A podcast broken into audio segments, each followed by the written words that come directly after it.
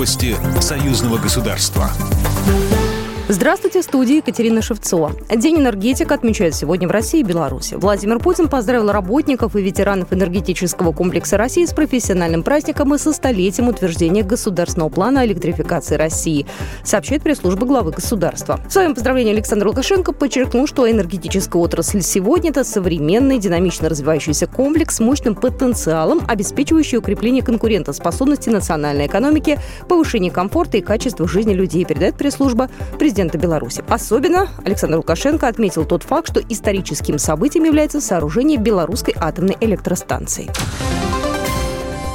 4 миллиарда 715 миллионов российских рублей – такой бюджет союзного государства в 2021 году. Его утвердили депутаты двух стран на 59-й сессии парламентского собрания Союза Беларуси и России. Более подробно о финансировании рассказал Вячеслав Володин, председатель Государственной Думы Российской Федерации.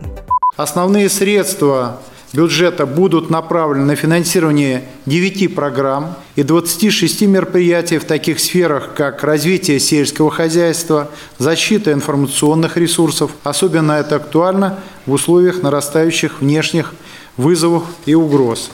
В будущем году бюджетные деньги пойдут на укрепление границы на общие инновационные продукты. Важной остается и программа по реабилитации чернобыльских территорий. Владимир Андрейченко, председатель Палаты представителей Национального собрания Беларуси, привел положительные примеры реализации программ я бы хотел назвать э, спинальной системой. За четыре года работы российскими учеными, белорусскими учеными созданы новые современные методики и технологии э, лечения Сессия парламентского собрания не прошла без детального обсуждения совместных проектов союзного государства. По словам спикера Российской Госдумы Вячеслава Володина, парламентариям необходимо формировать модельное законодательство с учетом актуальных проблем и вызовов. Равные условия для доступа на рынок, совместные проекты по импортозамещению, внедрение новых технологий, работа по сохранению исторической памяти и культурного наследия, согласованные действия в условиях нарастающих внешних вызовов и угроз. Все это, по мнению парламентариев, должно улучшить жизнь граждан и России, и Беларуси